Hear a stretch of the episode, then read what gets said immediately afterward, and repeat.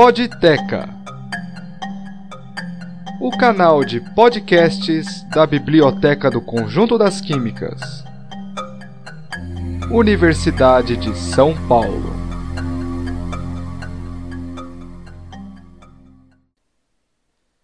Um espectro ronda as bibliotecas. O espectro da revolução tecnológica. Por milênios, a humanidade dispôs de umas poucas formas de guardar e registrar informações além da fala. E quase todas essas formas passavam pela escrita e gravura, fisicamente gravadas em paredes de cavernas, estelas pétreas, tábuas de madeira e etc. Neste âmbito surgiu o livro, um meio genial de acomodar até o conteúdo mais extenso em um espaço relativamente pequeno primeiramente manuscrito, obra restrita a elites letradas e que detinham o poder e o dinheiro para acessar este nobre artefato, logo encontrou seu lar em prateleiras. Prateleiras que conformaram estantes, estantes que conformaram bibliotecas. Com o advento da prensa de tipos móveis, o mundo do livro ampliou-se e diversificou-se. Nuns lugares e momentos celebrado, noutros censurado, o livro foi ficando cada vez mais popular e presente na vida das pessoas ao redor do mundo. A tecnologia foi proporcionando papéis, tintas e formas de impressão cada vez mais modernas, e o livro foi adentrando o século XXI em grande estilo. Porém, essa mesma tecnologia tirou o papel e a tinta do livro. Surgiram os e-books e arquivos PDF, dentre outros formatos, como audiolivros, por exemplo. Por conseguinte, muitas bibliotecas tradicionais viram seus corredores esvaziando-se gradativamente. E uma ameaça tão grande quanto os incêndios da antiguidade forçou-as a se adequar aos novos tempos. A biblioteca teria de sair da zona de conforto e lutar pela sua sobrevivência no mundo digital. Assim, as bibliotecas foram adaptando-se aos novos tempos, lançando-se aos computadores e à rede.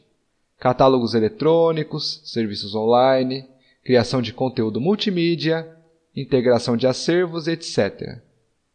E assim, as bibliotecas vivem também na web, com perfis em redes sociais e canais em provedores de vídeos, sempre dispostas a encarar as novidades da tecnologia.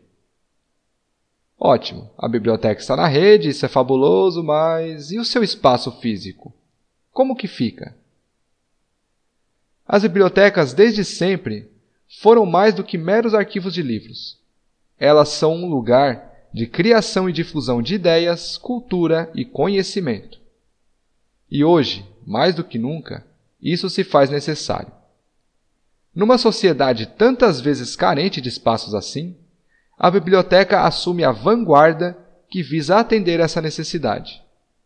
Basta ver o roteiro cultural das bibliotecas públicas da cidade de São Paulo, por exemplo. Em bairros periféricos, tantas vezes ela é um dos únicos locais onde o povo pode ver um espetáculo teatral ou uma projeção de cinema. E o que dizer das bibliotecas escolares, que tornam-se refúgio da imaginação, onde os jovens ouvem histórias, opinam e aprendem a sonhar? E a biblioteca universitária não escapa a isso. Exposições, palestras, aulas, oficinas, cursos, debates, pontos de encontro. Na biblioteca, a universidade respira.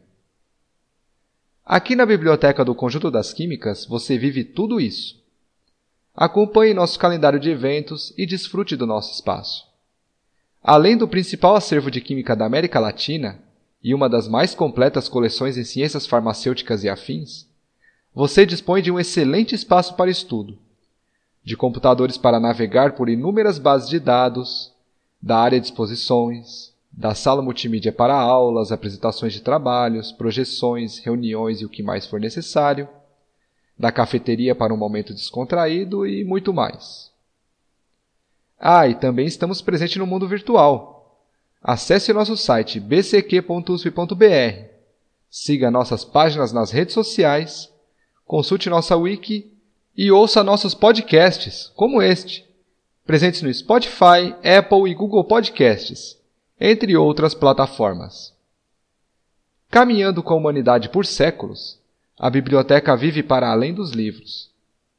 Nesses tempos de evolução febril da tecnologia e da informação, acompanhe nossos passos e siga conosco para o futuro e para tudo o que ele nos reservar.